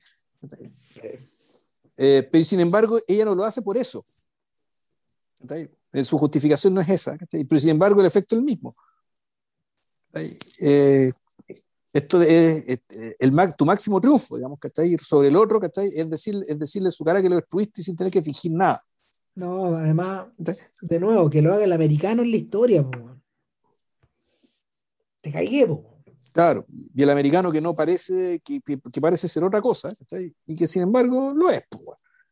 Claro, el, en ese sentido, en ese sentido, eh, este personaje, por ejemplo, está emparentado con Ripley, el Ripley de Patricia Highsmith. Ya. Este Talentoso señor Ripley, claro. Claro, este americano que te anda cagando en Europa, pues, y te caga, y te mata. Una limaña, sí, pues, una limaña. Claro, pero, pero claro, y, y, precisamente son estas alimañas que en el fondo están plantadas desde, están plantadas desde Guaguita, desde la Segunda Guerra Mundial. Como si ahí hubiera sido el, el inicio de eso. O sea, ahora, eh, eh, en realidad, en realidad ese es el, ese es el, ese es el espejismo. Porque esa versión de la limaña está plantada de ahí. Pero, pero si, te si, te, si te devuelves al París de los 20, ahí están las alimañas de nuevo. ¿Cachai? Está, toda, esta, está toda esta corte de. Está toda esta cohorte como media, media bohemia. Y Fitzgerald, Hemingway, esos buenos. Claro, dos pasos, tienen, y tienen otro, tienen otro carácter ahí. Pero finalmente también, también representan al americano imperial que, final, que, que, en el fondo está haciendo turismo. Turismo cultural, autoafirmación, llámalo como queráis. Además que se vivía barato en esos lugares, es verdad. Sí, O sea, eso, eso también era. O sea, Roma no era una ciudad para estos gallos porque era cara. O sea, tú vivías barato en París. Em, entre medio, y a propósito de, a propósito de, devolviéndome a los cameos hitchcockianos, y viendo, viendo las películas de, de, de, de, todos estos, de todos estos muñecos estos días, me he topado con que en realidad ellos replicaron la lógica del cameo en todas partes. Por ejemplo, eh, en, Le, en Le Beau Serge, eh, que está protagonizada por Brialy, eh, el, propio, el propio Chabrol hace una aparición. lo vemos y en el fondo lo vemos como uno más de los habitantes de este villorrio donde Chabrol había estado en los años de la ocupación, yendo al colegio ahí. O sea, él, es un local de ahí. Que ahí vivía su abuela. En esta, en esta, en esta cagadita de pueblo que es de 600 personas. Eh, en, esa eh, época, en esa época era de 1000, ahora creo que vive en 700. Ahora, yo creo que, claro, debe haber un montón de casos, ¿cachai? Y qué bueno que lo enumeres, pero yo creo que habría que también sería interesante preguntarse, bueno, pero ¿por qué? ¿Por qué? Po? O sea, yo mira, creo, eh, entre paréntesis, no sé si te acordás que en la película, en, Sin Aliento, hay un momento en que este weón es testigo de, una, de un atropello. Sí, pues. Y le pasa por el lado y dice, puta, el pobre weón, claro. Que la sacó mal, en fin, y, se va de inmediato, no presta ayuda y se va. Bueno, el, el muñeco que está tirado es Jack Rivet. Ya. claro, claro, o sea, hizo de muerto. Que, que, que para estos efectos es el cameo mm, es el cameo es el cameo más bajo de entre los posibles bajos cameos en, en, el, en el signo de león. De hecho cuando el protagonista está tirado en la calle a lo lejos uno alcanza a divisar a Truffaut y al lado del Rivet y más lejos está Romer sapeando el hueón botado entre medio de un montón de gente. Eh, es, eh, el, es una a ver, por tú decir por qué, yo creo que hay una manera, hay, hay, un, hay una hay una voluntad de... Primero, claro, la pregunta es, esto, esto se lo copiaron al maestro y el maestro lo hacía. ¿Por qué lo hacía el maestro? Bueno, el maestro, uno decía, una persona de muy buen humor, que efectivamente escogía muy bien cuando, cuando aparecer que tenía una presencia característica, que por lo tanto eh, podía servir un poco como comic relief, que tenía algún tipo de, de, acentuación o modulación para el tipo de película, historia que estaba contando. Pero, y aquí me voy a la explicación más, más, más inocente, mejor dicho, la más directa, es que es, otra, que tiene que ver con que básicamente la firma del autor. ¿ya? En el fondo, si bien, claro, el, Hitchcock, eh, si mal, por lo que entiendo, digamos, Hitchcock era una criatura de, de, los estudios, es decir, las películas en realidad eran, él, él, era, él era un empleado de los distintos estudios, pero sin embargo, claro. Por lo tanto no podría decir que el, el fondo, eh, él era, era, el vehículo, digamos, que de la ambición comercial de un, de, de un productor pero que con ese gesto, digamos, de andar apareciendo, básicamente era poner la firma. Aquí, básicamente, el director soy yo, yo soy, como yo soy una persona que es característica en su, en su forma física y por lo tanto reconocible, ¿cachai? Puta, traspapelo el gesto, digamos, ¿cachai? A que esa presencia también indique que yo soy un director, ¿cachai? Reconocible. Eh, soy un autor independientemente para el estudio cual, en el cual produzca. ¿ya? O, o sea, si me contrata Warner, me, me, contrata un Universal o me contrata quien sea, la película no es de, no es de, no es de ellos, sino que es de Hitchcock, es decir, mía.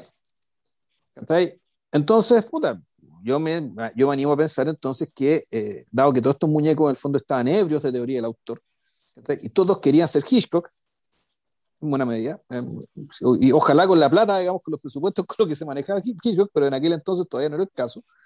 Eh, puta, yo creo que sí, yo creo que los tiros van por ahí. Hay, hay, hay un elemento también de, originalmente es un elemento de pobreza, o sea, de, de, de manifiesta pobreza porque en realidad prefiero castearme yo mismo, como hace Romer en la sonata Kreutzer, por ejemplo. Actúa pésimo, pero la gracia es que sea el, el, sujeto que interpreta es un cretino que es incapaz de comportarse como una persona normal en situaciones reales. Ya. Entonces, hace sentido que hace sentido que esté pésimo. Actúe pésimo, sí. Claro, porque está todo el rato, está todo el rato poniendo cara. Entonces, y, y, en esa película, de hecho, en esa película, de hecho, Godard es el amigo de él, con el que, el que lo instiga a ir a locales donde está la juventud. Ya. Claro, no, no sí. eh, usualmente se, se, se, reserva, se reserva roles siniestros. Entonces, en esta pasada yo creo que también tiene también tiene que ver con esta cosa bien hitchcockiana de eh, el sujeto que te encuentras al pasar. Este viandante o esta... La familia Miranda. Estos sujetos que andan sapeando en la calle. Mm. Que fijonean, que... Hitchcock por lo general se presentaba con un diario, con un diario bajo el brazo, por ejemplo. Como un, un guatón ahí entre medio de la multitud, sapeando Claro, en la ventana indiscreta, en cambio, tenía un papel que era, eh, él estaba en la jaula del músico, por decirlo así, digamos, el ventanal del músico, y él era creo el tipo que le iba, le iba a, afinar el piano. Él era el afinador de piano, ¿cierto? Sí. Claro, si mal no recuerdo. ¿eh? Puede ser que nos equivoquemos, pero... Pero ojo, bueno, el, bueno, es que ahí también es, interesante, claro, que Godard haya, se haya asumido el papel del sapo, pero claro, este sapo casual que dice Rama en el fondo también es el enemigo. ¿cachai? En, donde si, si, asumís que París es el infierno, digamos, ¿cachai? y dado que este bueno es una especie de Orfeo que viaja al infierno, puta, el infierno efectivamente está lleno de enemigos, está lleno de gente que te va a cagar. El informante, eh, en último término, es el colaboracionista. Mm. Es el amigo de los pacos. el amigo de los nazis, ya. ¿Cachai? Entonces, ahora, ese, ese gesto, ese gesto solo, se, solo, solo adquiere más sentido en la medida de que uno ve el soldadito.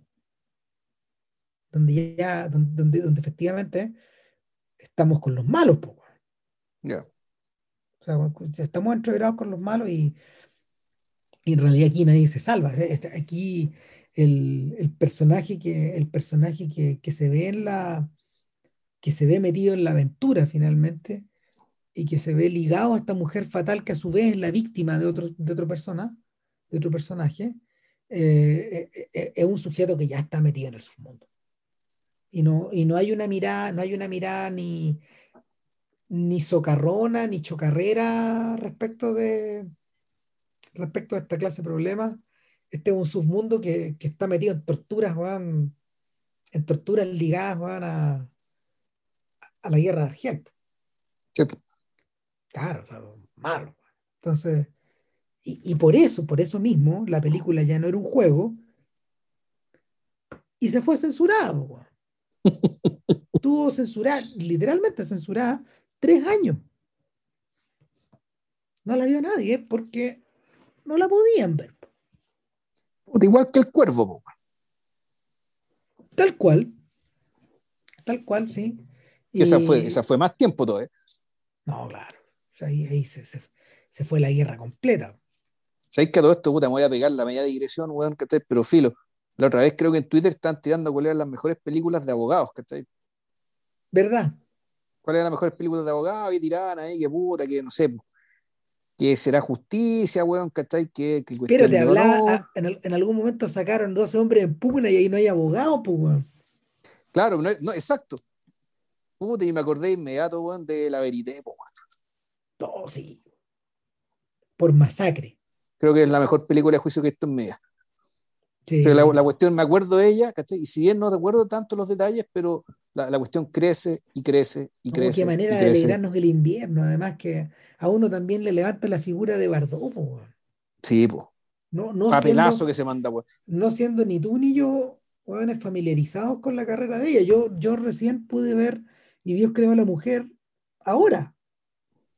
Y, de verdad es un filme dignísimo. No, dignísimo. Además, le levanta a uno la figura de Roger Vadim, que, en general está. Sí, mirado, huevo. Que, que, tiene mala prensa y en general, hasta donde uno, hasta, hasta donde uno alcanza a entender, que es una buena persona. o sea, no, no por nada, no por nada, estas dos, las dos ex señoras lo querían mucho. Bardot y, y Jane Fonda. Es un personaje bien interesante, no siendo un, no siendo un cineasta excepcional. Pero... Sí, no, pues el problema que tuvo entre Mirana, huevo, porque puta, sus compañeros de generación oh. le, tocó, claro, o sea, le, tocó, le tocó con, es Johnny Herrera, po, ¿cachai? Puta. Tal cual. Está cagado, Está cagado, está cagado. No, está cagado. Johnny. Puta. Puta, y con el, y, y con el, con el irrespeto, respeto, el respetuoso respeto que le tengo como puta, dentro todo puta, es un buen arquero, ¿cachai? Pero, eh, pero claro, está cagado, o sea, al lado de Bravo tenía nada que hacer, pues, ya. No, estabas condenado, estabas condenado a ser suplente nomás. O sea, y, bueno, logró, igual logró mucho en su carrera, el ídolo de su club, uno de los grandes ídolos de la historia de la U, ¿cachai? Toda la que era, ¿cachai? Pero claro, o sea, el, alguna parte de su carrera es que está cagado. Ya. Puta. Puta. Eh, a ver, ¿qué se nos estaría escapando? Porque lo que pasa es que con estas películas polisémicas podía entrar por muchas partes.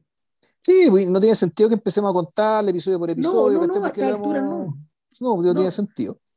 Pero, pero, pero hay, cierta, hay ciertos rasgos, por ejemplo, que, a ver, lo interesante es que si uno piensa, si uno piensa que eh, en la medida, en la medida de, o sea, pensando en el terreno de estos sujetos, que en el fondo está tal como tú bien dijiste, muy bien dijiste, ebrios de la teoría del autor, todas sus primeras mm. películas de alguna forma eran una suerte de manifiesto, de su ideario. Era, era, un manifiesto, claro, y ahí está, y, y, esta doble cosa, digamos, ¿cachai? Colectiva e individual a la vez.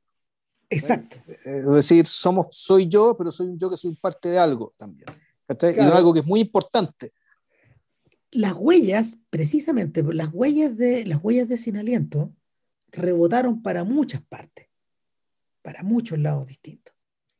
O sea, el, propio Godard, el propio Godard revierte a estas estructuras de utilizar el, utilizar el noir o el polar o, estas historias de detectives o policiales numerosas veces. Cada, y cada vez más deconstruidas a medida que van a medida que va transcurriendo en el tiempo hasta el punto hasta el punto que la, el último par de veces que yo recuerdo que lo que, revierte a eso y aquí hay alguna otra más pero no, no ha visto todo eh, es em, Grandeza y decadencia de un pequeño comercio de cine, esa película tiene esta estructura, y la otra es Detective, pero ya la, investigación está totalmente deconstruida. En Nouvelle Vague, por ejemplo, la película Nouvelle Vague, esa con Alain Delon, Alain Delon es una mezcla de Michel Poicard por un lado y del señor Ripley por otro, el que interpreta en, en en esta, en esta suerte como de, en esta suerte de eco, de eco extraño de, Sin Aliento, que es eh, A Pleno Sol, Plen Soleil, de, René Clement. La primera versión del señor Ripley. Ya. ¿Cachai? Y, es, una, es, una película que, es una película que conserva esta huella, pero aquí, aquí agrega, agrega una gran cinematografía en color, agrega romanticismo, agrega a un personaje maldito como el que solía interpretar Delon. Ya. Por otro lado, a los meses después de filmar esto, Truffaut redobló con Disparen sobre el pianista, que yo también volví a verlo hace poco. Es una buenísima película, totalmente impar, dispareja como a toda, a toda huasca. Pero, pero es una, es una película que gira sobre la base de estos mismos códigos, pero como lo hace, como lo hace Truffaut, para Truffaut es imposible jugar con esto. Es imposible ponerse desde la perspectiva, le es imposible no ponerse desde la perspectiva del protagonista, finalmente. Es Naur, si mal no recuerdo, ¿no? Claro, y es un tremendo papel, pero, pero por otro lado... Yo, recuerdo, ya, otra digresión, perdona, eh, porque no se nos mucho el podcast. Lo que hace que mi hermano vio esta película antes que yo, sin ser un gran cinéfilo, digamos, acompañó a, mi papá en la película. Pues un día está aburrido, me puede ver, mi papá iba al cine, dijo, oye, bueno, quería ir al cine, bueno, ya, me quedamos a ver disparo sobre el penista. ¿Qué es esa weá? Decía mi hermano, tengo idea. Y volvió escandalizado con lo mala que era la película. Le pareció una weá, no tendora. Y yo fíjate que después la vi cuando hubo un cine de fue bastante completo en Cine Arte la Católica, y ahí vimos Jules Jim, que un montón de weas. Y ahí vi disparos sobre el pianista y me gustó mucho, güey. Oh, es buena, güey. Pero no, me acuerdo, pero me acuerdo, pero me acuerdo poco, eso sí. Eso me acuerdo poco. Me gustaría. ¿Está, está, en el Criterion o no? Eh, sí, está. Ya. Está. Y te gustaría, y, te gustaría más, de hecho, te va a gustar más. Sobre todo porque, sobre todo porque en el fondo el, el personaje, el personaje responde, el, el, personaje responde a una especie de, de desesperado que, que, ya, no, ya no es parte de lo que, del mundo donde, donde Godard puede situarse. Es un desesperado que tú vuelves, vuelves a ver, por ejemplo, en La Sirena del Mississippi, que es un filme maravilloso. Tan, Tanto así, tanto así, que ambos comparten un mismo set, un, un mismo lugar, donde, donde filmó el final. Truffaut filmó el final de esas dos películas en la misma casa. Ya. O sea, solo para, solo para refrendar esta base. Ahora, ¿qué es lo que le ocurre a mundo en esa historia? De nuevo un huevón. Porque es un sujeto que es un pelotudo que está que, que, que, en la isla Reunión. Y ni siquiera en Madagascar, era en Reunión, o sea, en Madagascar para adentro del Índico. exactamente, sí, exactamente. Ubicado como empresario, eh, como empresario del tabaco en la isla Reunión, él está sosteniendo una empresa familiar, él decide casarse e importa una novia desde Mississippi, una novia por correo, una, una que, era una, una, persona con la que había comenzado a escribirse cartas, en fin, y lo que llega, lo que llega es distinto. O sea, llega, llega Catherine Deneuve y él de inmediato sabe que no es esta mujer, pero él se autoengaña, en el fondo. Y dice, ya, para adelante nomás. Claro, y lo que viene es una tremenda, es una tremenda conspiración en la que cae redondito. Cae por amor, pero por otro lado cae también por desesperación. Cae, por, yo diría que por cansancio, es decir, no tenía energía, para combatir nada. En el fondo está el su aburrimiento, ¿cachai? Que en el fondo esta muerte lenta que le llega, digamos, tan bonito en base, en el fondo es un regalo. Bueno, de hecho, ella, lo fascinante de eso es que ella termina por entender eso. Entonces Truffaut, Truffaut camina un paso más allá en el precipicio de, en el precipicio, ¿cómo se llama? De, abierto por, por sin aliento y, se va como el coyote para abajo. O sea, y lo, lo, fascinante además es que le pasó en la vida real, porque el weón dio el paso, se metió con Catherine Deneuve y terminó en el psiquiátrico. Terminó en el psiquiátrico internado un rato. Después de filmar, creo que El Niño Salvaje. Fue la chupa. Bueno, pero eso es un problema de él, porque creo que a Mastroianni no le pasó lo mismo. No, no, Mastroianni no. estaba preocupado de muchas otras cosas. O no, era un personaje que tenía de haber tenido menos vida interior, pues, eso le, porque, porque, porque, claro, el, Mastroianni pudo hacer esta vida familiar con, con Deneuve. No, no, no, no. no. Eh, Truffaut, y, Truffaut trágicamente estaba más cerca de Jack Demy. Sufría el huevo. Pero en fin. No, yo, creo que está más cerca de su propio Donald también. Sí, es verdad. Ahora, interesantemente, Godard, él dice que filmó de nuevo eh, eh, sin aliento, pero ya en clave, en clave muy abstracta, yo no le compro mucho cuando él hizo número 2, número 2. Cuando él hizo número 2, esta película tan extraña, que ya no me acuerdo ni de qué se trata, él dice, no, lo que pasa es que yo quise empezar de nuevo. No le creo mucho, pero, pero donde sí hay ciertos parecidos, en esta película de Jack Dutronc, Soft Keeper la vi, ya. Ahí de nuevo hay ciertos parecidos. Pero ¿qué es lo que ocurre? Eh, Truffaut, perdón, Godard, Godard viene de vuelta y viene con otras lógicas. Entonces lo que él hace, eh, en vez de recurrir a los cortes del record, lo que hace es utilizar una sola toma y la fragmenta, pero congelando la imagen. Y eso pasa numerosas veces. Ya en el fondo viola el record, pero estira la duración de la, toma en forma, en forma violenta eh, y artificial. Y para eso utiliza también la banda sonora de Gabriel Yared. Ah, que, aquí esto es lo que no hemos mencionado, porque una de las cosas. que importante. una de las cosas que hace muy atractivas a, a Sin Aliento es su banda sonora.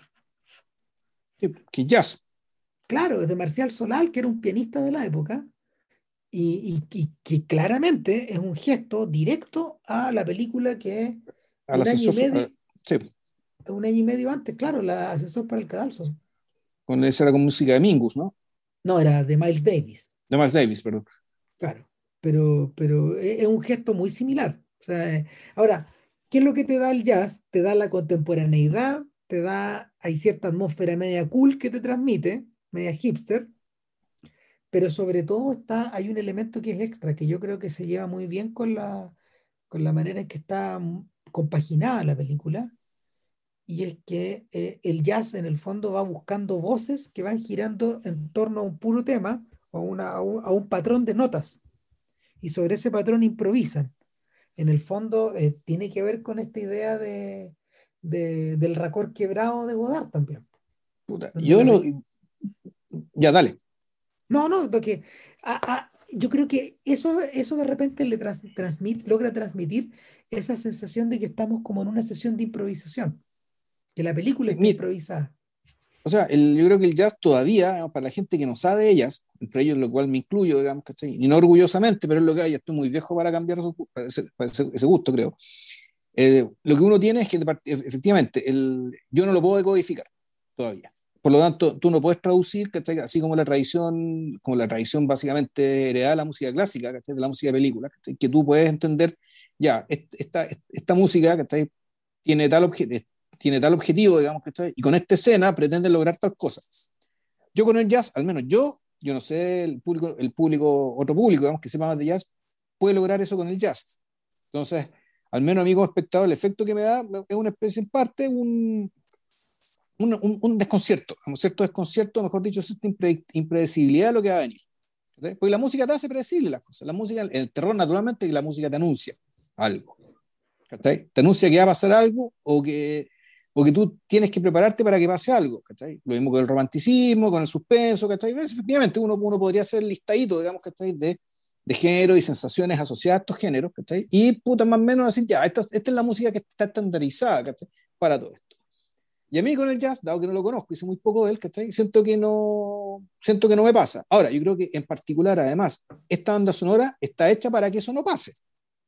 ¿Ya? Sí. En, en, ese sentido, la, la, ¿cómo se llama esto? La, la, banda sonora de los noir, y eso es interesante, que el noir se movía en un mundo donde se tocaba jazz. ahí? Y sin embargo, yo lo que yo recuerdo, las películas noir importantes se manejaban con, eh, con bandas sonoras súper convencionales, herederas de, de Bruckner y la tradición clásica romántica occidental.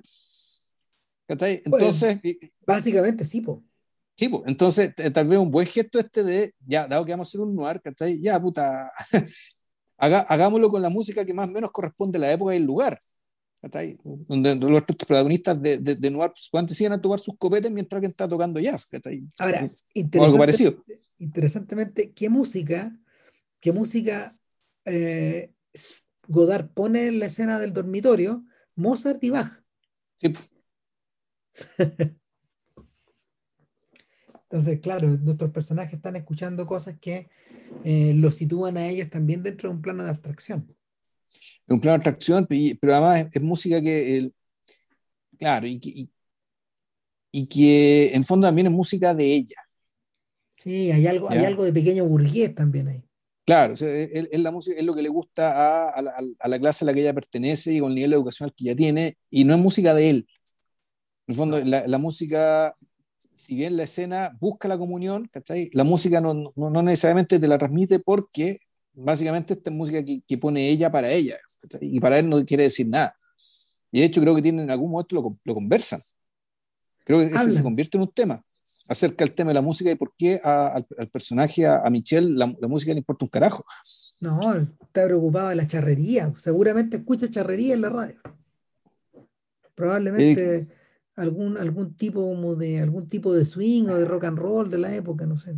Y ni siquiera, porque la, fíjate en la escena, en la escena del auto, que uno podría pasársela escuchando radio todo el camino, te da la impresión de que nunca está satisfecho con nada.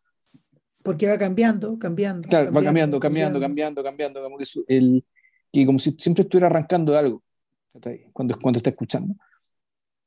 Mm. El, pero, a ver, pero yo, antes de irme por ese lado, yo tenía otra idea acerca de por qué, de, por qué esta música. Pero sí, yo creo que en el fondo también iba por el lado, eh, también tal vez iba por el lado también de lo de que como tú la, la, película, la música no la puedes decodificar, ¿cachai? Ni por lo tanto vincularla con la escena que te están contando, la música no se te vuelve invisible. ¿cachai? La música está presente, tú la notas. ¿cachai? Entonces, esta es una tercera forma, digamos, ¿cachai? Sumada la mirada del mundo de la cámara sumado al montaje visible, la música también está puesta, creo yo, para botar la cuarta pared. Al menos a mí me funcionó así. Sí, va en esa dirección. Sí, va en esa dirección. Todos los elementos diegéticos y no diegéticos empiezan a chocar en la película. Y es algo que de lo que Godard haría una atacaría con porfía, pues, o sea, uno, de los, uno de los grandes farras para un, montón, para un montón de críticos de la época fue que este animal se atrevió a porcionar y acortar en bruto la hermosa banda sonora que Michel Legrand había compuesto para una mujer es una mujer. Claro, lo hizo con la anuencia del propio Legrand, que le encantaban esos experimentos. O sea, Legrand admitió, ya caga la weá corto, corto. Ah, la weá que era, sí. Exactamente, ya, yo, ya saqué el disco. No, y además se entiende que eh, uno, uno aquí está al servicio de la película, no, güey, no, la película está al servicio de la banda sonora, el arte total es la película. Puta que grande Michel Legrand, bueno, deberíamos dedicarle un podcast, bueno. Legrand es un grande entre los grandes, no, la Además que tiene, yo me he puesto a mirar algunos videos en, en, YouTube, uh, qué manera de disfrutar, maravilloso. Además, un guan que tiene tantas tantas facetas. ¿Te acordás que nosotros lo vimos? O sea, ¿Te acordás, no? En, Chloe, de, en Chloe de 5 a 7, cuando llega el grupo de amigos, llega un weón y se pone a tocar música, y dije, este weón no será Legrand, no será Legrand, y, y, nos vimos los clínicos y puta, era Legrand, po. O simpatiquísimo, ¿no?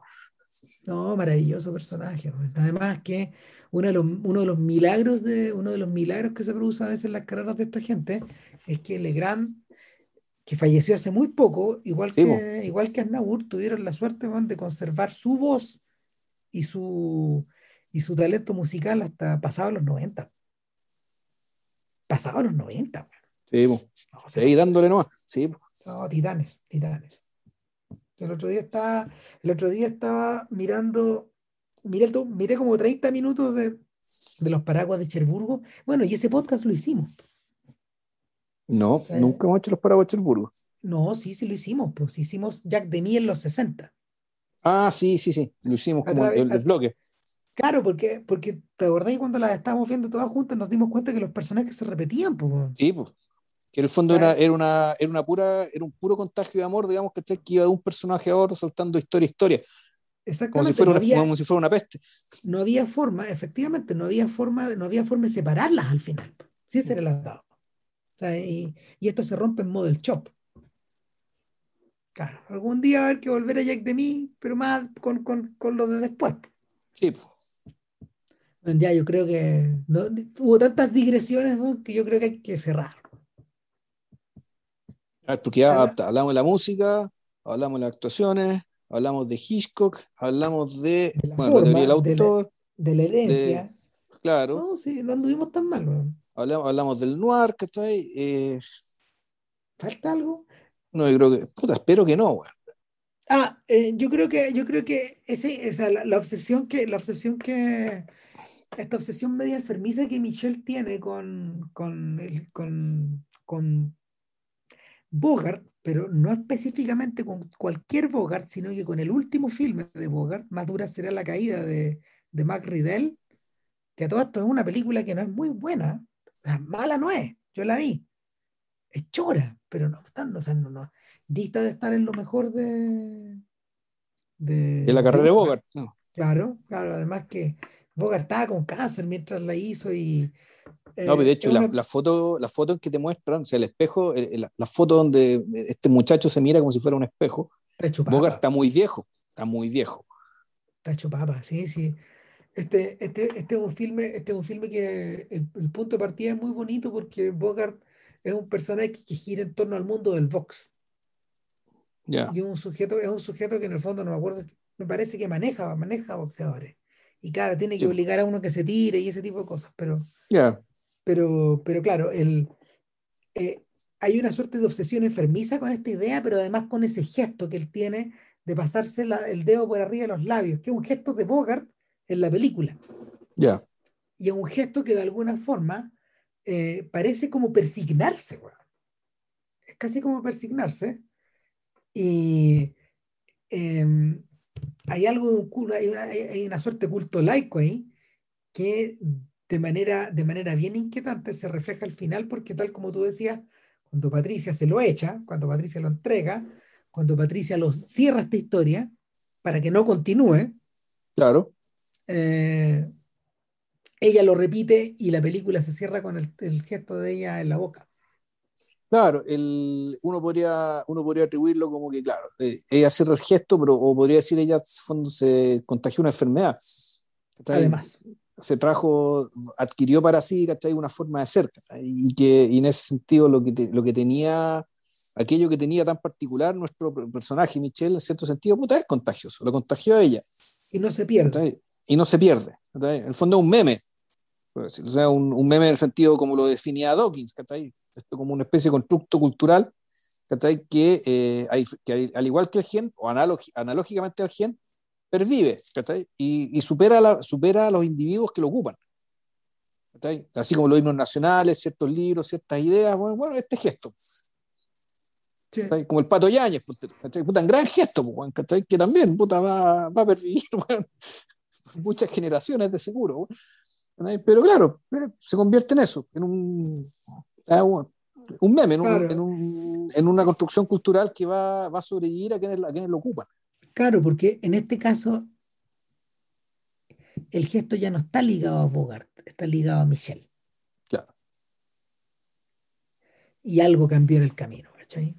Mm. Sí, eh, tiene que ver como, tiene que ver un poco con eso.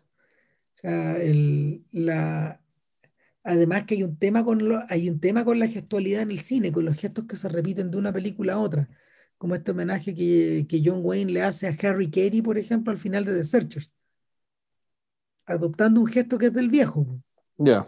Un viejo que él quería y respetaba mucho, bueno, y que ya había fallecido. Entonces, y era un gesto de, de él también a la viuda que estaba ahí mismo en la escena. Ya. Sea, un regalo, una cosa que, que, en el fondo el que sabe, sabe, no sé. Pero. Sí, son códigos, claro.